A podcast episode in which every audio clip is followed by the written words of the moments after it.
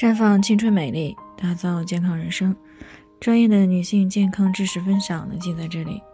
亲爱的朋友们，大家好。首先呢，还是要分享一下我们的联络方式。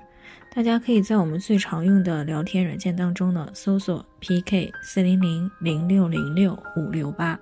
关注以后呢，回复自测进行健康自测，可以更有针对性的了解自己的健康状况。接下来呢，开始我们今天的健康话题：为什么睡了很久还是困？听众李女士呢，最近过来咨询呢，说自己啊今年二十七岁了，最近呢因为疫情呢待在家里，因为还没有结婚，没有孩子，那么自从居家以后呢，不是吃就是睡啊，每天呢可以睡十个小时，起床以后呢还是觉得很困。和她同住的同事呢都觉得她太能睡了，不会是有什么毛病了吧？于是呢，有些担心的李女士呢，在听到我们节目的时候呢，就过来咨询了。那么常言道呢，事出异常必有妖。那在正常情况下呢，成年人每天晚上呢保持七个小时左右的睡眠时间就是比较理想的。那睡得过少了，对健康呢有潜在的危害；而睡得过多呢，那就说明了身体可能存在一些健康方面的问题。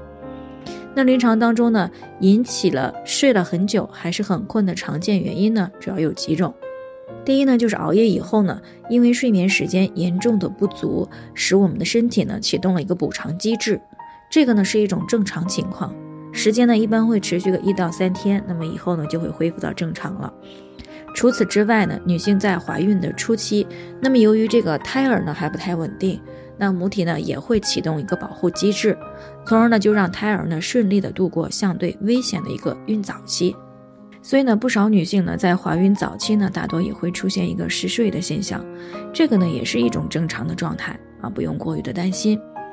第二个原因呢，就是身体呢出现了甲状腺功能减退的一个情况，那么也就是我们日常啊听到的一个甲减，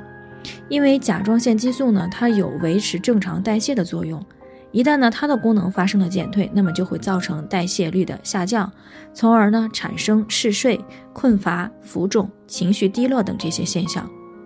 另外呢，像节食、饮食不均衡、脾胃功能下降以及失血以后呢，也会造成身体的气血不足，严重的也会引起来嗜睡。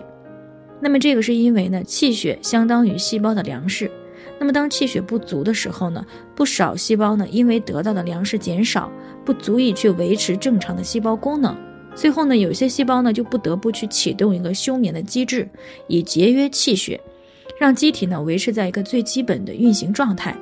而睡眠呢，就是一个最为节约气血的状态。所以呢，当气血亏虚的时候呢，就容易出现贪睡的现象。那么还有一种情况呢，就是在睡眠周期当中的深睡眠期。被这个闹铃或者是其他的原因呢，强行的吵醒了，那么造成了深度的睡眠呢突然中断了，身体呢没有能够及时的恢复，那么就会出现呢虽然睡了很久，醒来之后还是很困的一个现象。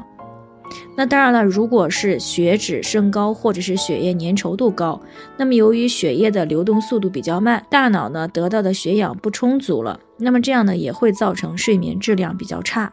那么看似呢睡了很久，但其实呢真正的深度睡眠是并不足的，于是呢就会出现这个睡了很久还是很困的一个现象。